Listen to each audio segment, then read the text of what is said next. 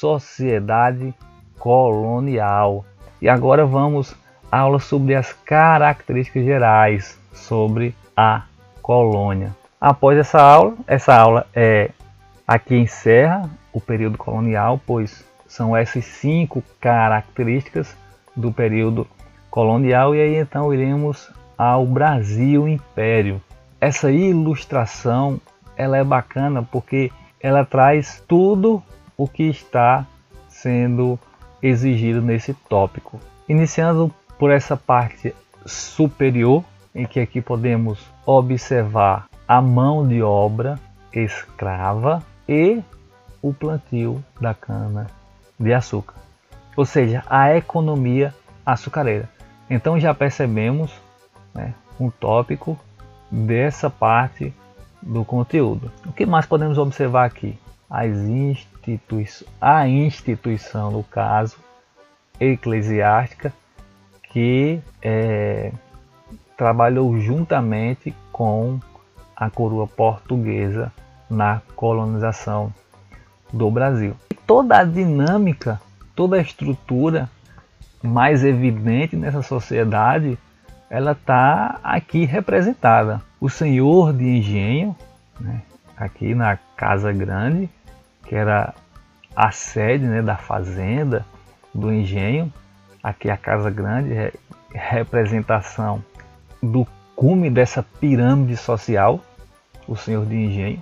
Temos os escravos, que é a base dessa pirâmide social. Temos os homens livres, que são os intermediários né, entre esses dois extremos. Lá em cima, o senhor de engenho e lá embaixo, os escravos.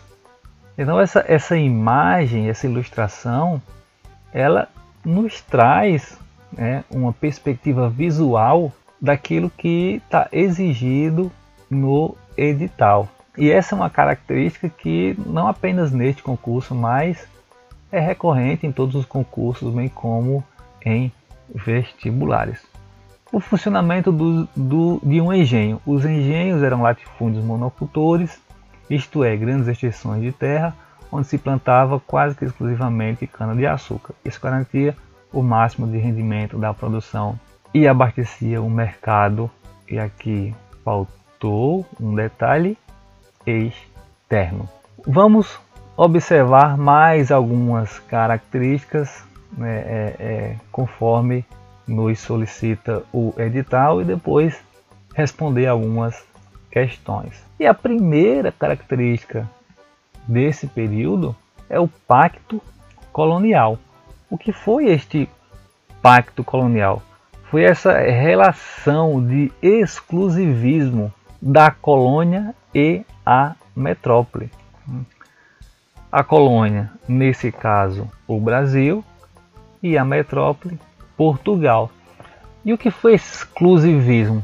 A colônia ela somente poderia vender seus produtos à metrópole e somente poderia comprar da metrópole. Então, vender à metrópole, comprar da metrópole. Essa comercialização ela não poderia ser realizada diretamente ao mercado consumidor europeu. Né?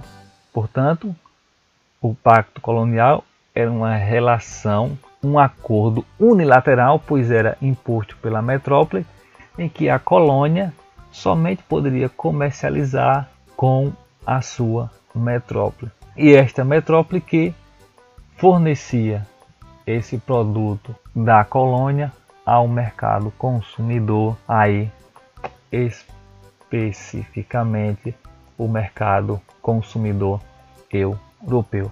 Portanto, pacto colonial, exclusivismo colonial é esse acordo imposto pela metrópole à colônia. Tem uma aula sobre a PM Alagoas disponível no canal, vou deixar o link na descrição que também é exemplificado a questão do pacto colonial e da economia açucareira. Tem uma questão CESP nessa aula. Dando continuidade às características, é importante compreendermos o sistema de plantation que era que foi né, foi a base dessa dessa economia ou desse pacto. E como que esse esse sistema funcionava? Ele funcionava por meio de latifúndios. O que eram os latifúndios? Eram grandes extensões de terras. E nessas terras a plantação era de uma monocultura quase que exclusivamente, ou seja, apenas um produto né, era plantado nessas grandes extensões territoriais. E qual era esse produto? A cana de açúcar. A mão de obra era a escrava e a finalidade dessa produção da cana de açúcar era o mercado externo. Então o sistema plantation ele se caracteriza por esses fatores: latifúndio, monocultura, escravidão e mercado externo. Para facilitar mais, há um mnemônico chamado MEL. Aqui você tem dois M's e dois E's. ME, que é a finalidade, mercado externo. A produção era voltada para o mercado externo. M também de monocultura e E de escravidão e L latifúndio. Portanto, a sigla MEL ela nos remete às bases, aos fundamentos do sistema plantation adotado no Brasil colonial. Continuando, continuando essas características do Brasil colonial, aqui podemos observar de forma mais ampla né, essa dinâmica do Brasil colônia, que temos aí o Pacto Colonial e o sistema plantation. Outra característica que é importante e imprescindível o candidato ter conhecimento, que é acerca do padroado, pois tem as instituições eclesiásticas. E o que são as instituições eclesiásticas? É a igreja. A principal, a Igreja Católica. E é importante você saber, conhecer o que vem a ser o padroado, que foi implantado no Brasil colônia. O rei era responsável pela organização da igreja nas terras descobertas. Isso quer dizer que a igreja ela estava subordinada ao rei. Sacerdotes eram funcionários do rei, ou seja, a coroa ela instituía e destituía os sacerdotes, bem como pagava os seus salários. Então, o padroado é um regime político que estabelece relações entre a igreja e o Estado, uma relação em que essa igreja se subordina ao Estado. E no Brasil colonial, a ordem religiosa católica que mais atuou foram os jesuítas, que vieram com o primeiro governador geral Tomé de Souza. Outras ordens religiosas também participaram ativamente da colonização. E dentre as funcionalidades ou as finalidades dessa, dessa igreja no Brasil colônia está a catequização dos índios que eram reunidos em aldeamentos e aí temos os fatores positivos e negativos desses aldeamentos, bem como tarefas administrativas, é, casamento, batismo, sepultamento, todas essas atividades estavam a cargo da igreja. O batismo, a certidão de batismo, é equivalente hoje a certidão de nascimento. Então, aquele registro, quando o indivíduo era batizado, equivalia a certidão de nascimento. Quem realizava a cerimônia, e ainda realiza, claro, obviamente, de casamento é a igreja, mas somente ela emitia um documento desse ato. Então, somente ela documentava isso. Portanto, E esse documento ele tinha validade tanto, é, obviamente, para a igreja, assim como para o Estado, para a coroa. Esses sacerdotes, né, eles se colocaram contra a escravidão indígena, daí um, um fator importante para a não exploração maior sobre os indígenas, né?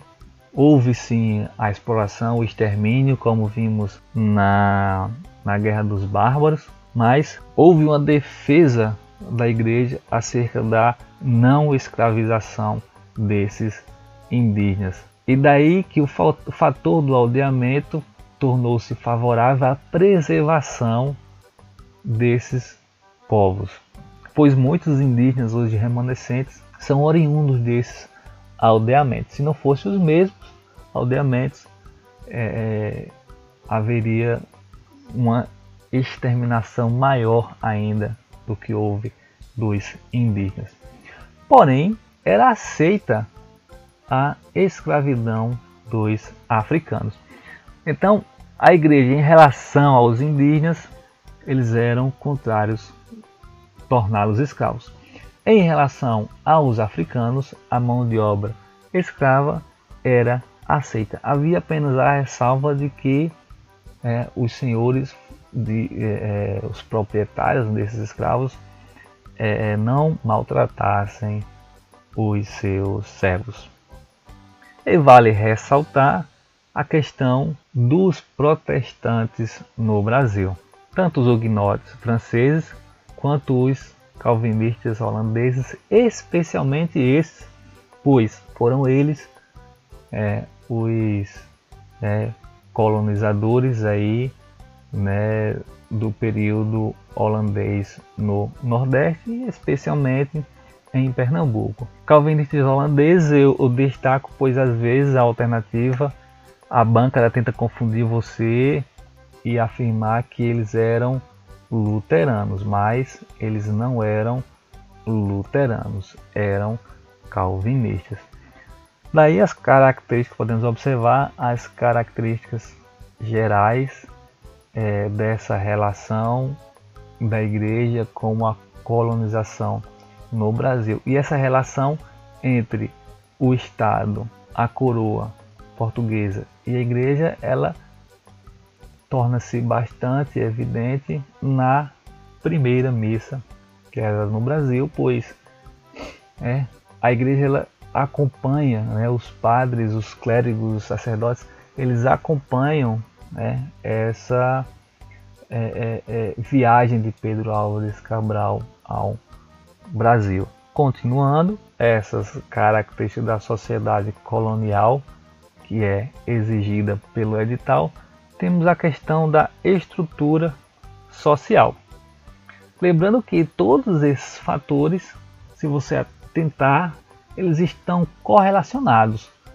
Por isso que eu coloquei todos eles em uma aula. Eu não separei a questão da escravidão, da igreja e da economia açucareira, bem como essa estrutura social do Brasil colônia, pois eles estão correlacionados, intrinsecamente correlacionados. População agrária, né, Brasil colônia, é, é, disso aí não podemos ter dúvida nenhuma. A mobilidade social ela era pouca, quase quase nula, baseada no patriarcalismo. O que é patriarcalismo? É um termo que que é originado na palavra pai, ou seja, vem da é, é, hegemonia do homem no, no comando, na direção, na tomada de medidas e decisões é, no lar, na família.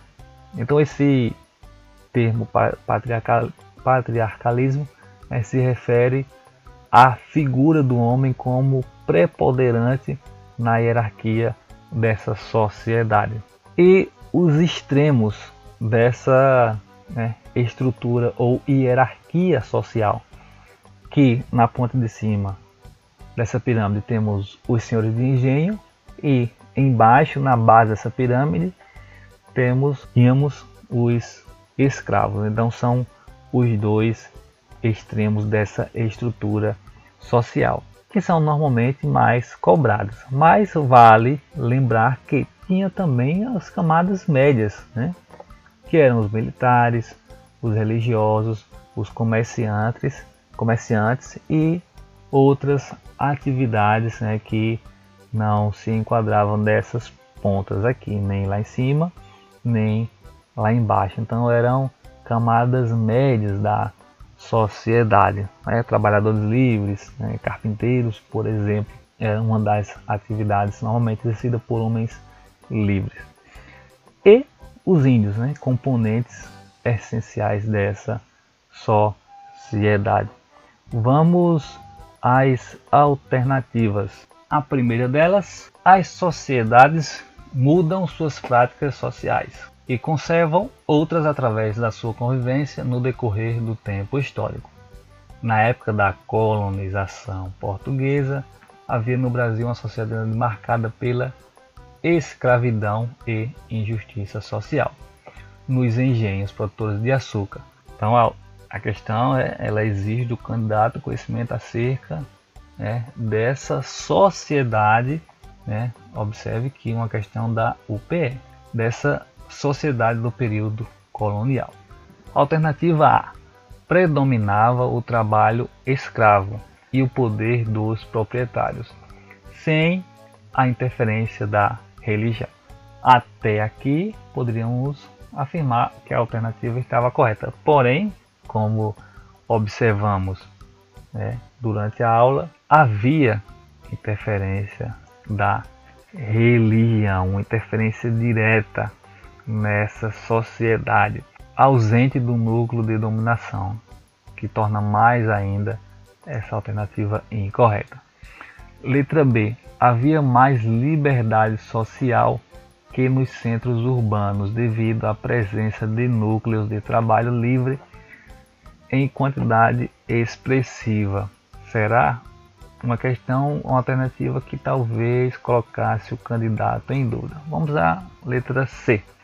Permaneciam relações de poder patriarcais na vida social, sendo a riqueza produzida importante para Portugal e sua colonização alternativa tendenciosa a ser a correta. Vamos à letra D. Mantinham-se práticas sociais hierarquizadas para os escravos, havendo liberdade para as mulheres. Não havia liberdade para as mulheres, é bastante é claro para todos. Letra E. Existia uma participação dos valores do catolicismo numa luta cotidiana contra a escravidão dominante nas relações sociais. Quando ele fala de escravidão dominante, ele está falando da escravidão negra, dos africanos. Existia uma participação dos valores católicos numa luta cotidiana? Não. Não havia essa luta cotidiana contra a escravidão dominante, que no caso era a escravidão africana. Essa questão aqui talvez confundisse o candidato é, devido à questão do escravo indígena que foi combatido pela igreja. Porém, a africana não foi, era é, é, permitida.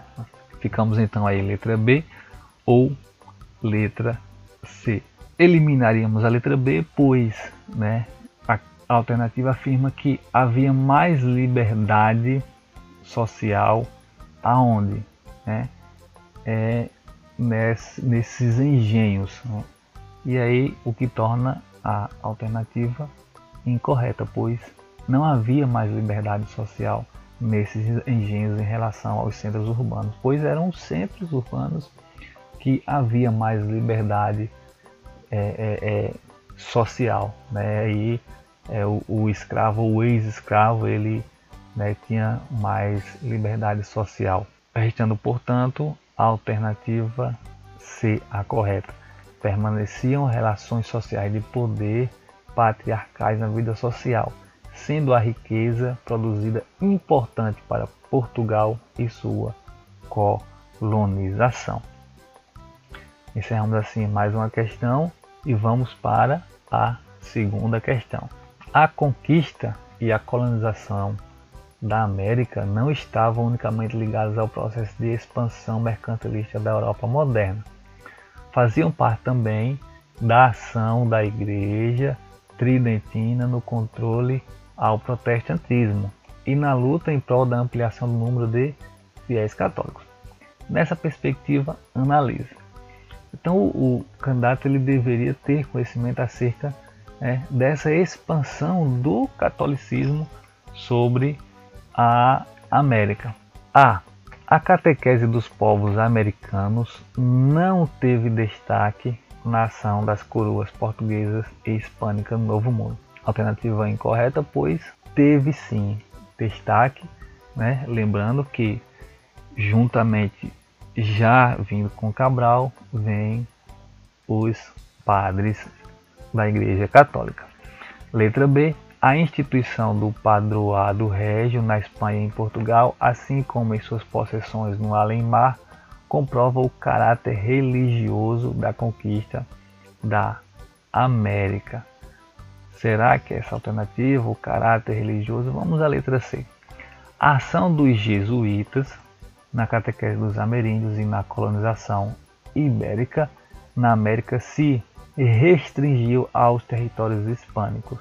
E aqui ele está se referindo a os territórios pertencentes à Espanha. Alternativa, portanto, incorreta, pois Espanha e Portugal. Letra D. A presença massiva de protestantes na América colonial. Alternativa incorreta, pois não houve presença massiva. Houve a presença de protestantes, mas não massiva.